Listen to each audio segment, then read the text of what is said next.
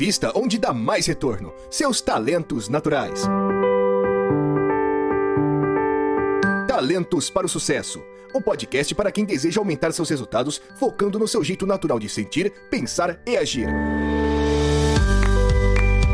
Olá, olá, seja muito bem-vindo a mais um episódio do podcast Talentos para o Sucesso. Eu sou o socrático Rodrigo Ferreira e estou aqui com a platônica Vanessa Carvalho. Oi, pessoal. E diretamente da calorosa Curitiba, o nosso aristotélico Juliano Posati. Peripatético. Peripatético Juliano Posati. E aí, Ju, tudo bem? Bem-vindo ao nosso podcast. Tudo bem, Rodrigo, Vanessa? Olá para você escuta esse podcast que me acompanhou em tantas viagens, eu maratonava esse podcast. Muito bom. Nosso ouvinte premium. Ju é nosso ouvinte premium. Ouvinte premium. É. Eu tenho horas de, quilômetros de vantagem aqui nesse podcast. Juliano, só para apresentar bem o, o, Juliano, ele passou pelo GGSC, a formação da Gallup para coaches de pontos fortes. Nós tivemos a honra de ser instrutores dele. Eu ia dizer que ele teve o prazer de ser nosso aluno. Quem Olha a diferença de talentos aí, Juliano. É. Olha a diferença dos talentos aí. ficaram claros agora.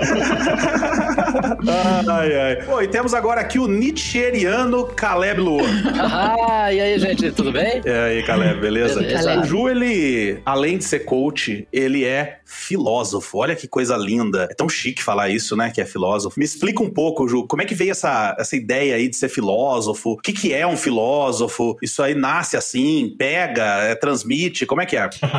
eu espero que seja altamente transmissível.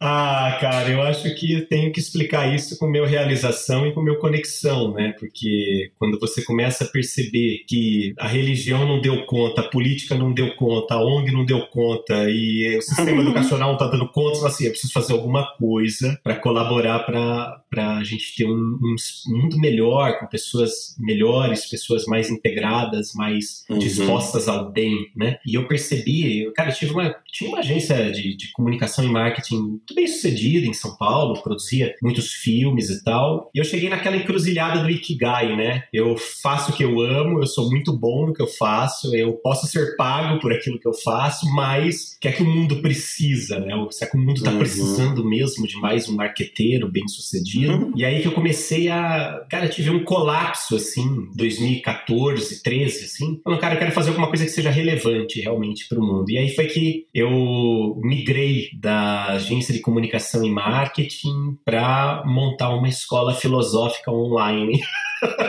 Que mudança, hein? Oh, o meu pai já não entendia o que eu fazia como marketeiro. Boa. Até hoje, como é que você ganha dinheiro?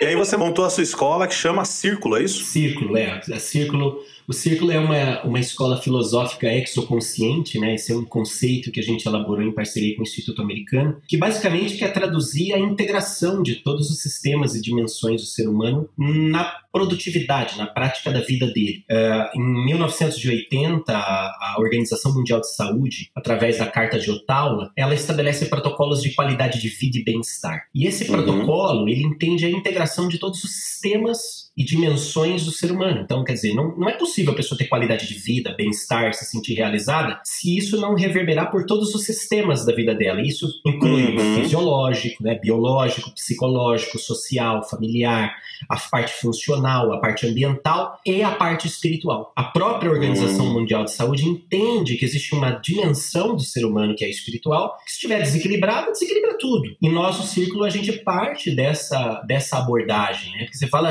às vezes, escola filosófica, o cara, Ih, cara é de esquerda, o cara é comunista, é ateu, é não sei mais o que uhum. e tal. E a gente parte de uma abordagem, assim, mais integral, mais integrativa do ser humano. Caleb, alguma semelhança com o livro novo da Gallup, o Well-Being at Work? É, uma das coisas legais, né, que a gente vê aqui são várias linhas, então, de estudos trazendo a importância da integralidade do ser humano. Quando a Gallup divide, né, seus estudos sobre bem-estar, até uma vez perguntaram, né, porque a gente tem aqui, ah, bem-estar no trabalho, bem-estar social, físico, financeiro e comunitário. Ah, mas e cadê o espiritual. Ah, mas o espiritual ele circunda né, todos os cinco, né? Ele não é separado. E, e como é interessante, né? Nós, como seres humanos, a gente muitas vezes tenta catalogar, dividir as coisas, mas a riqueza está exatamente na integração delas. É claro, para estudo, é. para saber abordar e trabalhar, se você falar que tudo é tudo, não dá para resolver nada. Mas, mas pensando assim, que espera aí, uma coisa não está solta da outra, no mesmo sentido em que o bem-estar físico ele pode ajudar no trabalho, o social vai ajudar também no físico. É, como é que as coisas estão então interligadas e que o ser humano ele é mais complexo então do que qualquer modelo, né? Eu gosto muito da ideia de que todos os modelos estão errados, alguns são úteis. E é legal também, assim, eu acho interessante que essa visão que o Juliano trouxe de lado espiritual também, né? Tem que estar em equilíbrio. E eu acho bem interessante isso porque estar em equilíbrio não significa, pelo menos no meu modo de ver, me corrija se eu estiver errado, não significa necessariamente ter uma religião. Significa estar equilibrado com a tua visão espiritual, né? O teu jeito de o lado espiritual. É isso mesmo? Quer dizer, é, ou eu preciso estar dentro de uma igreja? Não, perfeito. Isso é muito bem colocado, porque a, a palavra espiritualidade ela traz arrepios ainda, né? Por, por conta de, claro, em episódios históricos onde houve um abuso de autoridade da religião. Mas é, uhum. nós estamos chegando num tempo onde o autoconhecimento, o autodesenvolvimento está chegando num nível. Eu falo, eu falo para todos os meus mentorados que, que a gente faz a jornada Gallup juntos, né? Com, com essa abordagem, integrando a espiritualidade, e eu falo para eles: olha, vocês estão diante de um teste que vai, vai trazer 10 anos de autoconhecimento em algumas semanas. Estejam preparados. Uhum. E nós chegamos nessa era onde a gente tem tecnologia de ponta à disposição do autoconhecimento e nós já temos condição de entender que espiritualidade não é propriedade da religião. Né? A, a, a religião uhum. é uma expressão da dimensão espiritual do ser humano, mas a Perfeito. espiritualidade humana ela está para além do paradigma culto, clero, dia, templo. Então aquela coisa, eu, eu tenho um lugar onde eu tenho que seguir um ritual, que é o culto, tem um clero, ou seja, eu tenho uma pessoa que me intermedia a minha relação com o divino, é, existe um dia específico para fazer isso e existe um templo. Não, nós já ressignificamos isso, né? O culto é a expressão, o melhor culto é a expressão dos nossos talentos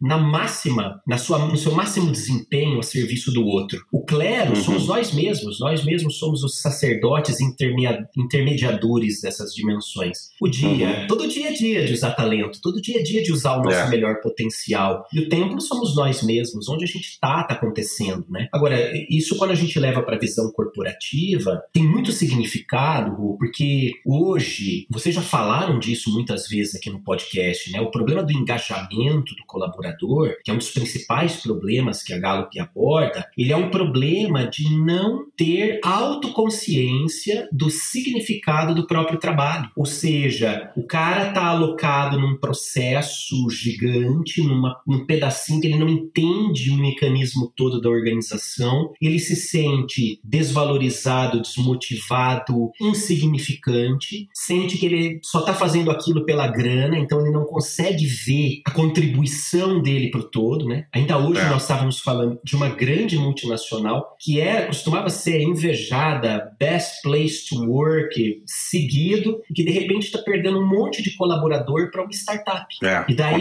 o pessoal começou a falar, Pô, por que vocês estão trocando a, a meca né, da, da, das empresas para vir trabalhar numa startup? Só porque aqui a gente tem espaço para construir. Ou seja, a gente é significante aqui, a gente tem é. um papel, vê significado, né? E tudo é. isso nasce muito de uma, de uma autoconsciência e também dessa dimensão mais transcendente que o Caleb falou. Ah, onde que tem que estar tá a espiritualidade na, na empresa? Tem que estar tá tudo, né? Tanto no seu sentido axiológico, quando a gente fala de um, de um conjunto de valores que norteiam a, a direção dessa empresa, quanto no seu sentido fenomenológico mesmo. Todo mundo sabe que uma maçã podre estraga o cesto todo, né? A, é. gente, a gente já está acostumado a lidar com espiritualidade no ambiente de trabalho, só que com outro nome. Porque assim, enquanto você fala, é óbvio, meu intelecção já deu uma volta na minha cabeça aqui. já houve uma conferência aí dentro. já teve uma conferência aqui dentro. Mas eu fico pensando, quem está nos ouvindo agora e se considera ateu, ou vai lá, se considera agnóstico. E aí, como é que a espiritualidade se encaixa nesse caso? Eu, eu vejo que existem duas possíveis abordagens, é como eu estava falando. Tanto uma abordagem axiológica, em termos de valores, uhum. quanto uma abordagem mais fenomenológica. Mesmo sendo ateu ou a pessoa não tendo conexão com uma religião ou com um conjunto de doutrinas ou sendo uma pessoa mais pragmática, vai um cara com analítico no 1, assim, por exemplo. Uhum. Give me data, né? me dê informações. Ainda assim, é possível perceber que tudo aquilo que coopera para o bem, e o bem é aquilo que nos une, que nos faz trabalhar juntos, pode ser considerado espiritualidade. Então, Perfeito. como é que eu sei que eu tô num caminho onde eu posso falar de espiritualidade ou entender que estou me espiritualizando, se eu tenho uma, um foco, uma predisposição no bem. E aí eu vou para Platão, né? O bem, Uhum. o bem é aquilo que nos une, é aquilo que nos faz trabalhar juntos. Então, é basta observar as tendências atuais, o quanto a competitividade está perdendo o seu palco para colaboratividade, quanto aquele velho paradigma de desenvolvimento do corrija tuas falhas, melhore, você é um porqueira, você tem que ser bom nisso. Esse é o modelo de pessoas de sucesso, está cedendo, graças aos nossos esforços ininterruptos, a esse É. modelo de desenvolvimento baseado na psicologia de pontos fortes, naquilo que você tem de melhor, né? Basta considerar isso, e eu tenho percebido por tantos mentorados e tantos alunos do círculo, que essa construção de identidade pautada no- na valorização dos talentos naturais leva a pessoa a um fortalecimento, uma autoconsciência, e leva ela a um segundo estágio, que é o estágio do pertencimento. Ela ocupa o lugar dela na vida. Exatamente. E ao ocupar esse lugar na vida, ela entra no flow, o tão desejado flow que tanto se fala. Eu tô aqui com o meu estudioso, ele tomou o primeiro lugar dos meus top 5. Eu tô aqui só observando, consumindo. Aproveita e usa seu estudioso, então, Van, e me responde uma pergunta. Você trabalha por dinheiro, é isso? Eu? É. Ah, mas nem. Ali atrás, o Ju disse, né, que algumas pessoas trabalham por dinheiro, outras pessoas conseguem encontrar esse propósito e tudo mais. O que, que você acha que é determinante para que a pessoa encontre esse propósito dela, encontre onde ela tem que estar, o lugar certo dela? Ah, eu, eu vou falar o que aconteceu comigo, porque eu levei foi tempo pra caramba pra me achar. Eu, e eu, e eu engraçado, porque eu, eu achava que eu tinha que me, me descobrir, sei lá, tipo, ai, tem uma determinada coisa em que eu vou ser super especialista, e é isso, e eu me cobrava isso e tal.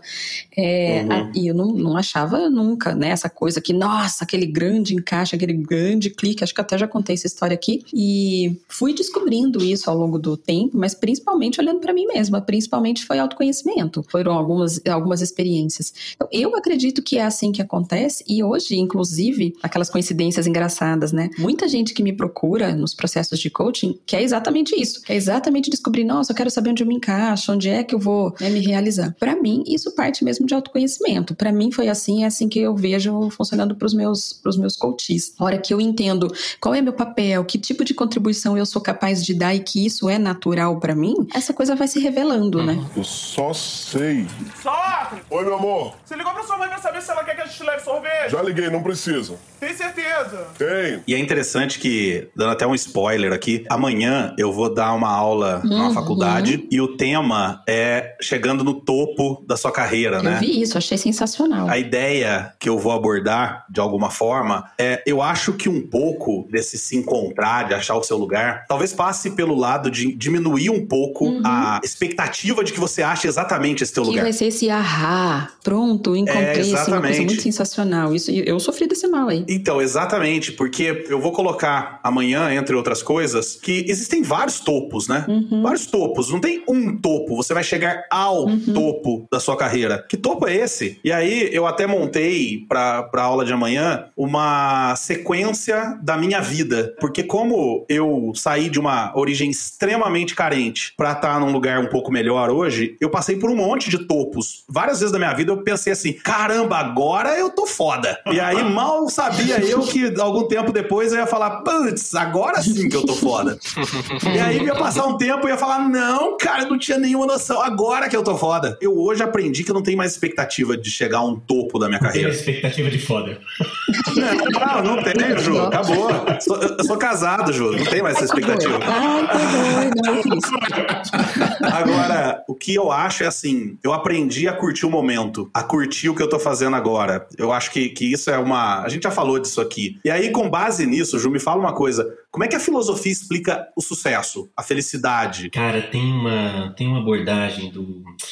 É, é aristotélica, né? Eu brinquei até, eu sou peripatético aqui, porque a, os alunos do Aristóteles eram conhecidos como os peripatéticos, de peripatia, uhum. que é o fato deles conversarem andando nos jardins do liceu, né? Pensavam com as panturrilhas. Mas uhum. a, é interessante porque o, o, Aristóteles ele, ele vai definir a perfeição, perfeição, né? Esse atributo divino, como um estado de pleno equilíbrio, onde nada sobra e nada falta. Olha que impressionante isso. Interessante. Então a plena felicidade, ou seja, Deus ele é a plenitude da felicidade porque na sua perfeição, nele, nada sobra e nada falta. Se a gente partir desse pressuposto, Rô, e começar a filosofar aqui sobre o sucesso ou uhum. a plenitude da felicidade de uma jornada de carreira, a gente começa a perceber que a felicidade ela está muito mais ligada a um conceito de suficiência do que a um conceito de abundância, de sobra, de glamour, de excesso, né? Eu lembro de um pensador argentino argentino que fala assim: rico não é aquele que tem tudo, é aquele que precisa de pouco. Olha que legal. E, e isso remete suficiência novamente. E eu acredito que nos dias de hoje, muita gente, que nem você, você falou do topo da carreira, né? Quanta. Uhum. Eu vou fazer um trocadilho infame, mas vocês já assumiram esse risco e esse disclaimer chamaram. muita gente chegou ao topo da carreira e descobriu que lá no cume bate um vento. Né? esse bom. vento é um vento de vazio, de significância, né? É um vazio de, poxa, me disseram que se eu acumulasse, se eu batalhasse, se eu chegasse aqui, eu ia ser aquele cara fodástico da propaganda do Boss, magro, com um Armani, dirigindo um, uma Ferrari, e o cara se vê ocupando esse papel que foi vendido para ele e que não era o que ele queria no fundo. Faltou alguma coisa. Daí aquela pergunta do Ikigai que é tão maravilhosa, né? O que o mundo precisa, uhum. que é tão diferente de o que o mundo quer. Uhum. Na verdade, o mundo não sabe o que quer. O mundo quer o que outros quiseram que ele quisesse. É. Né? Boa parte da nossa vida, que nem a Van estava falando, pô, a gente carpe um chão para chegar nesse autoconhecimento e de saber de fato o que a gente quer. Porque boa parte da vida a gente só quer o que outros quiseram que nós quiséssemos, é. sem saber o que nós queremos de fato. Houve é um isso, momento, não. Ju, em que eu deduzi que eu estava sonhando sonhos de outras pessoas. É. Foi exatamente isso daí. O que caiu, o que caiu a ficha para mim foi, nossa, sonhei sonhos de outras pessoas.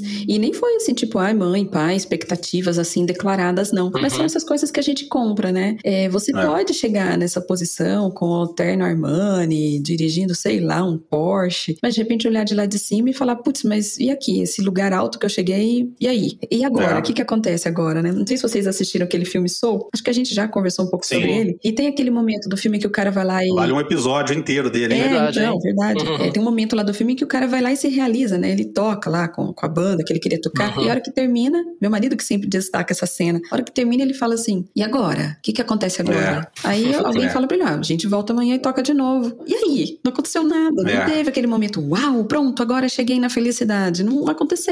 Eu vivi exatamente isso. Também cheguei lá nesse topo e tal, que eu falava, putz, tá, agora eu olho daqui de cima e, daí? O que, que acontece agora? Né? Não, não é. tava realizado. Aí bate o vento. Tá pensando? Ah, é. agora pensar é trabalho, né?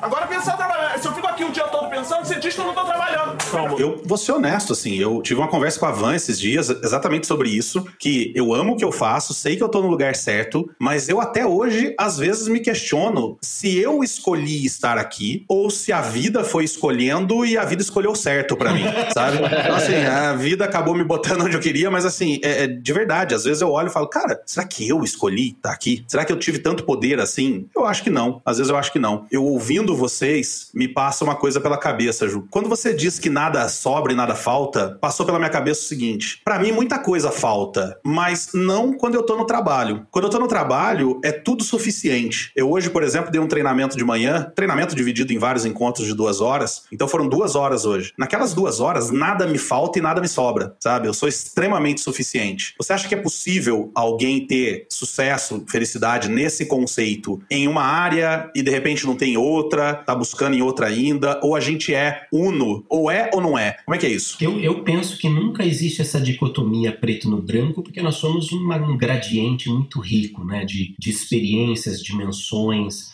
Até mesmo quando você se pergunta, será que eu escolhi ou fui fui por ela escolhido. E, e, talvez o caminho do meio vá te trazer a resposta, né? Houve é. uma confluência entre a sua escolha e o movimento. Mas veja, o movimento do campo, o movimento da vida, como nós percebemos, essa coisa do flow, ele sempre vai ser resultado de, de uma construção ou de um, de um fluxo de identidade e pertencimento. Quando eu fortaleço a minha identidade, eu acho que nisso a contribuição da psicologia de pontos fortes é ímpar, eu fortaleço a minha identidade, eu valorizo a minha identidade, então eu consigo ocupar o meu lugar. Percebe? Mas é, um, é uma sequência. Você não ocupa o seu lugar enquanto você não tiver clareza da sua identidade. Enquanto a sua é. identidade estiver identificada com a identidade do outro, então não é possível você ocupar o seu papel no palco. E voltando para a pergunta ou para a questão que você levantou, eu vejo muito disso. Às vezes a pessoa está muito satisfeita é, numa área da vida ou insatisfeita em outras e, e, sempre tem arestas e coisas e tal. Mas existe um, é, a gente poderia pensar assim, existe um epicentro dessas dimensões de vida, né? Trabalho, família, relacionamento, amizades, estudo. Existe um epicentro. Esse epicentro é a consciência da pessoa. Quando essa, essa consciência ela se amplia, independente, ah, não, mas o cara só cresceu no trabalho. Não, não é possível isso, porque isso reverbera uhum. na vida dele. A gente vê isso quando a gente começa a trabalhar psicologia de pontos fortes, né, dentro das empresas e a pessoa começa a aplicar tudo que aprendeu na vida pessoal. Aí bota a mulher é. para fazer o relatório. É, é verdade. Já chama o marido no canto e fala assim: oh, comprei uma coisa para você, meu bem, vai lá, tem um código da Gallup. É. Mas é por aí mesmo que acontece, né? De verdade. É, eu, eu, eu, acho curioso. Geralmente as pessoas perguntam, mas Vanessa, e aí? Esse processo aí é, então é, é pra vida profissional da pessoa? Fala, não tem como separar, né? Não tem como separar, é. porque você vai ver uma coisa que é muito essência sua. Você vai usar em todos os lugares, né? Vai ter resultado em todos os lugares conforme você aplica essa, essa forma de ver, essa forma de, de olhar até para você mesmo. É, no, no círculo, a gente levou a sério aquela ideia de gestão baseada em pontos fortes. Maravilhosos vocês, aliás, maravilhosos. Todos os funcionários fizeram o Clifton Strengths 34. Não dei livrinho de só livrinho não, né? Livrão. Falei não, vai ser vai ser 34. Nós fizemos a jornada com todos e inauguramos na nossa semana, o nosso encontro semanal ele é completa. Agora nós estamos é, inventando já brincadeiras, né? Então, nessa semana aqui nós estamos com a brincadeira do acusação de talento, é promotoria de talentos. Ah, então funciona assim, é. a gente faz a nós, hoje somos em 13, indo para 16, né? Então, é, um acusa o outro. Fala, eu quero dizer que essa semana eu usei descaradamente o talento do Rodrigo, o estudioso do Rodrigo e tal. E aí explica como é que foi, qual era o desafio e como é que a solução foi encontrada. Que legal. Nossa, adorei, adorei. E fico acompanhando, viu, Ju, essas ações de vocês. Por exemplo, as camisetas que vocês fizeram para os top 5. Ficaram fantásticas. Assinatura de e-mail, Van. Nossa assinatura de e-mail, logo abaixo do nome tem uma linha colorida. E a persona, Ju? Ah, e a persona. Nossa, é, eu peguei de, é, vai dizer, mentorados esse ano, eu fiz uns 30 processos. Uhum. E daí, o que, que nós fizemos? Nós fizemos, lembra aquele, aquele material que gerava o mapa de talentos do time? Nós uhum. colocamos a grade, ali né? a grade, uhum. nós começamos a perceber qual era a maior incidência de talentos no, nessa amostragem de 30, de 30 mentorados, para tentar traçar o perfil do nosso avatar, né? o perfil da personificação do nosso público-alvo. E chegamos. Ele, ele tem conexão no talento 1, estudioso no talento 2. Ou seja, ele é aluno de escola filosófica mesmo, né? É, exatamente. exatamente. Perfeito. Mas a gente estava falando das dimensões, né? Eu percebi pela, pela galera que, que trabalha, né? A galera que trabalha do círculo, o time do círculo. E olha, e eles levaram para casa e puseram mãe para fazer, marido para fazer, mulher para fazer. E tem até uma, uma das, das nossas professoras, ela fala assim: hoje em dia, quando eu tenho um problema, eu já faço uma reunião de conselho com os meus talentos. Muito bom. Adorei isso. Eles conversam, são entidades. Eu falo, eu falo intelecção, pô, vamos agilizar isso aí e eu achei o máximo a colocação. Sensacional. Dela. Sensacional. Muito legal. Eu só sei. Só! Oi, meu amor. Você ligou pra sua mãe pra saber se ela quer que a gente leve sorvete? Já liguei, não precisa. Tem certeza? Tem. Ô, Caleb, agora, como é que conecta tudo isso que o Ju tá falando aqui com a visão de talentos? Como é que a visão de talentos, a visão focada em talentos, focada em pontos fortes, como é que ela se conecta com esse aspecto todo filosófico esse aspecto todo de olhar para várias áreas da vida, de encontrar felicidade. Como é que você vê essas conexões? Bem, agora vamos viajar na conexão, então. é, bora lá, bora lá. É uma das coisas mais interessantes, né, que a gente consegue ver e que legal que, que o Ju trouxe aqui sobre a importância da identidade. Quando você começa a ter mais clareza sobre identidade, você começa a prestar mais atenção sobre qual que é a sua voz, qual que é a voz dos outros. Você começa a perceber que certas coisas que você faz os outros não fazem também. E aí você começa a olhar para o mundo e fala, puxa, onde é que eu posso fazer diferença aqui? Né? Eu gosto muito de pensar aqui no, no que o Daniel Pink trouxe quando ele estudou motivação e ele divide propósito, né? Um dos componentes de motivação a gente tem aqui, né? Tem propósito, tem excelência, né? O mastery e também a gente tem autonomia. É, no campo de propósito, ele divide propósito com P maiúsculo, que ele fala que é aquela grande pergunta, né? Que a, que a gente está falando aqui, né? A epifania hum. do, oh, eu existo para isso, né? O propósito com P maiúsculo. Interessante. E ele divide o propósito no P minúsculo, que é a motivação de você poder responder perguntas do tipo: eu tô fazendo uma contribuição no meu cotidiano? Interessante isso. Se eu não aparecer no trabalho, alguém vai reparar? no sentido de que, tudo bem, né? A gente pode estar sempre buscando, eu acho que isso aqui faz parte, né, da jornada de autoconhecimento individual e pontos fortes ajuda muito nisso, mas às vezes a gente percebe que a gente faz a diferença nas coisas pequenas. Quando alguém fala, puxa, você não veio ontem, eu senti falta. Senti falta do seu isso. bom dia. Eu senti falta de você perguntar, puxa, como você está? Senti falta do seu isso. sorriso. Olha como é legal, né? Porque no final a nossa existência para se passar como se não fosse nada é muito triste. De você pensar, puxa, eu faltei hoje, ninguém nem para se preocupar comigo, eu não fiz diferença nenhuma na vida das pessoas. Aqui, quando a gente então olha para pontos fortes, não é simplesmente a nossa presença, né? Eu, o meu ser, mas aquilo que eu faço a partir do meu ser, as expressões que eu tenho, que eu consigo exercer pelas características naturais que eu tenho, elas trazem como se fosse uma música, um instrumento, elas trazem um timbre especial, um ritmo. E que coisa bonita quando a gente tem, por exemplo, aqui no nosso programa, quatro pessoas bem diferentes, histórias bem diferentes, origens bem diferentes. O que a gente tem em comum? Língua portuguesa, gosto por talentos e pontos fortes, né? E essa vontade de continuar crescendo e aprendendo. E olha como é legal quando a gente então junta pessoas diferentes, cada um trazendo a sua contribuição e dá para fazer aqui o quê? Música bonita. Dá para fazer, né? lembrando agora do Soul, realmente a gente tem que gravar um programa sobre isso, né? É verdade. É, é, você vai faz o jazz, você vai lá e vai fazer, né? Faz o blues, a gente vai fazer um negócio improvisado gostoso. Mas por quê? Porque cada um tá trazendo a sua verdade, a sua percepção, os seus filtros mais naturais para conversa e a gente tá construindo junto alguma coisa. Não sei o que, que a gente tá construindo, mas, mas tá super gostoso. É, é verdade. Tem uma outra semelhança entre nós aqui, que é o, o desejo tão grande de desenvolver pessoas, de ajudar pessoas, uhum. que a gente está aqui se dedicando, usando um tempo nosso sem uma visão financista, digamos assim, para levar uma mensagem que a gente acha que, que vai colaborar com as pessoas de alguma forma, né? Então, dentro disso que o, que o Ju estava falando de, do Ikigai, o que, que o mundo precisa, eu acredito muito que grande parte do que a gente faz aqui no Talentos para o Sucesso está voltado para isso que o mundo precisa, porque na minha forma de ver o mundo, o mundo precisa de uma visão mais voltada para pontos fortes, mais voltada para talentos. Então, acho que tem um pouco disso aqui também. Uhum. Tá pensando? Ah, agora pensar é trabalho?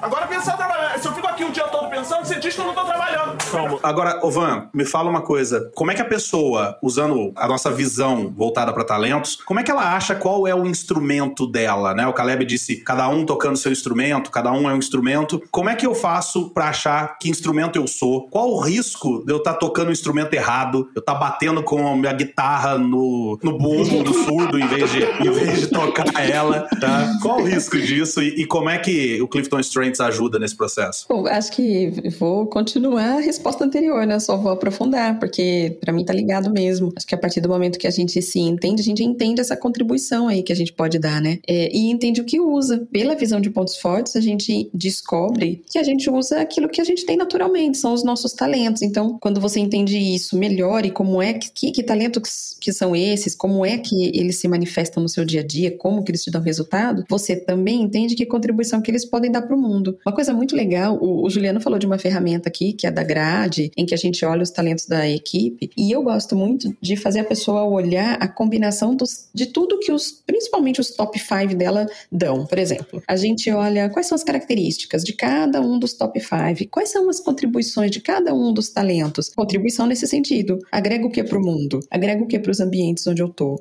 Qual é a minha parte? Que coisa que eu tenho capacidade de ver e que outras pessoas não têm capacidade de ver. Por exemplo, quem tem um, o tema de inclusão, vê, vê de longe que alguém está sendo excluído, ou que não está tendo voz, ou que a opinião daquela pessoa não está sendo ouvida. Talvez outras pessoas estão ali do lado não estão vendo isso. Se eu tenho inclusão e, e descubro, eu percebo que eu tenho um papel numa equipe onde eu estiver inserida, numa empresa, numa família, num grupo de amigos. Eu tenho um papel. E eu acho que a hora que a gente vai somando isso, se a gente falar dos top 5, já são cinco coisinhas ali que você junta de papéis. E aí que eu acho que a gente encontra essa mágica, né? Por exemplo, para mim, eu digo, né, depois de todo esse, todo, toda essa análise e esse entendimento, eu defini, eu entendi, não é que eu defini nem escolhi, não sei se eu escolhi ou fui escolhida, como você também falou, uhum. mas eu defini para mim que o meu propósito é ampliar horizontes. Então eu amplio Olha, horizontes de pessoas, de empresas. Eu faço isso como? Aí tem vários caminhos para fazer isso, mas as ferramentas que eu uso são os meus talentos. Uhum. Eu já usava. Eu não tinha consciência plena disso. A partir do momento que eu fui tendo consciência, ficou mais fácil direcionar.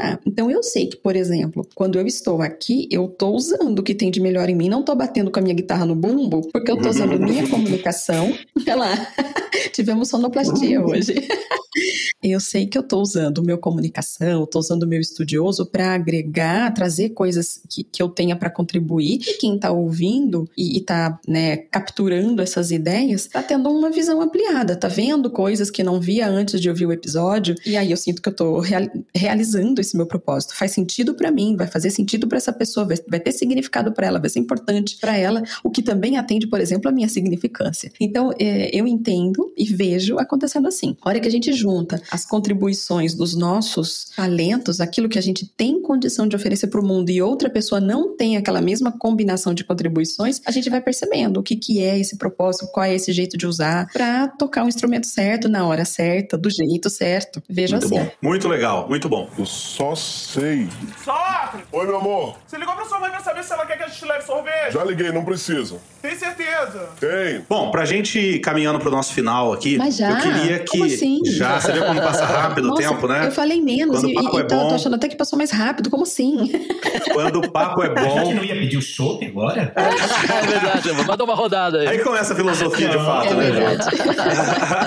Eu queria que a gente trouxesse aqui algumas dicas práticas para usando todo esse conhecimento filosófico do Juliano, usando também todo o nosso, de nós quatro aqui, conhecimento da visão de pontos fortes. Para quem tá ouvindo a gente, a gente trouxesse algumas dicas sobre como ser mais feliz. Onde está a felicidade? Como encontrar a felicidade? Como saber se eu tô no caminho certo? Enfim. Eu posso puxar essa, essa fila? É uma, uma coisa bem prática. Agora sim, a comunicação dela chegou no Isso. podcast.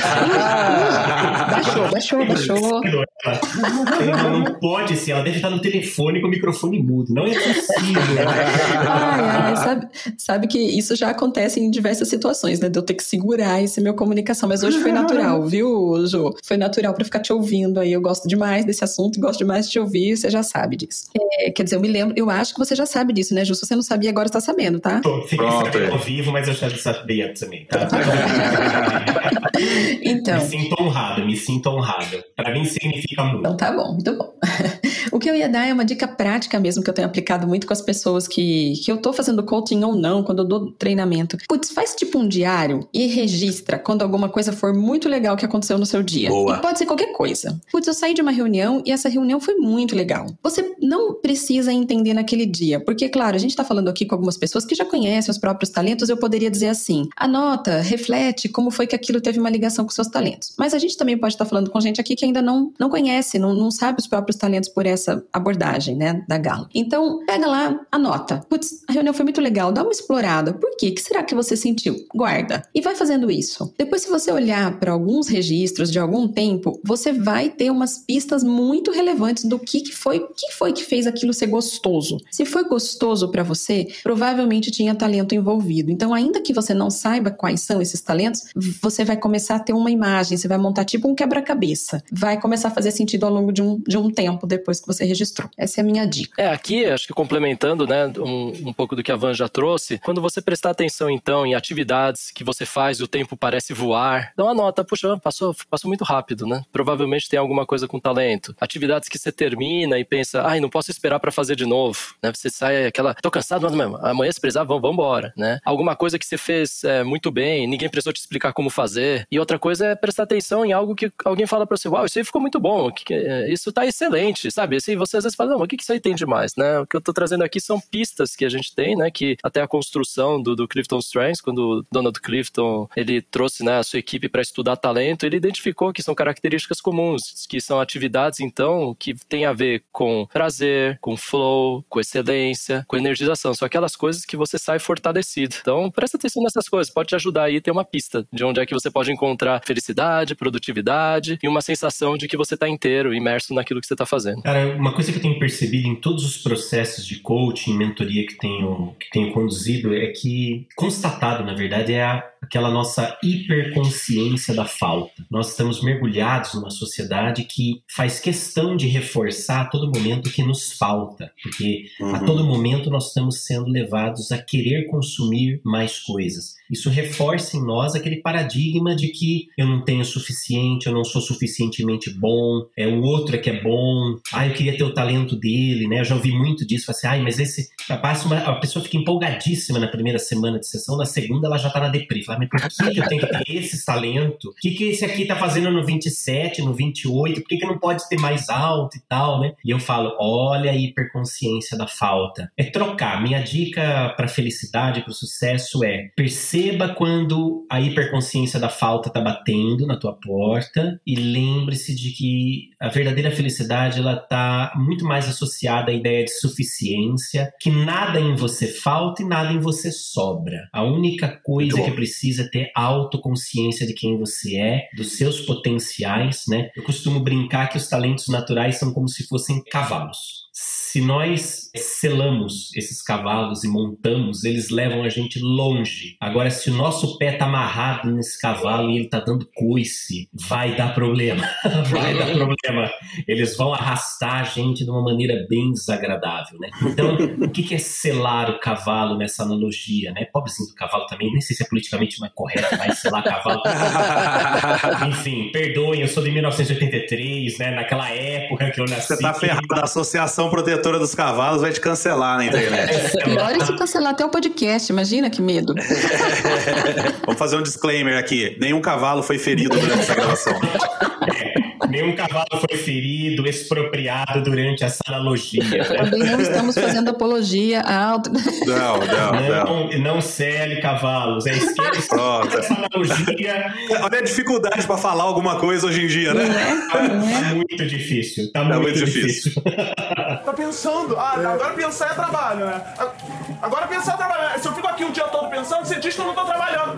Bom, Ju, primeiro eu quero agradecer a tua presença aqui, pô. É, faz tempo que eu queria que você viesse gravar com a gente, você sabe disso. Antes de terminar, o Ju concluiu a ideia do cavalo? Ah, verdade, verdade. eu acho que a melhor conclusão foi a sua história. Foi essa.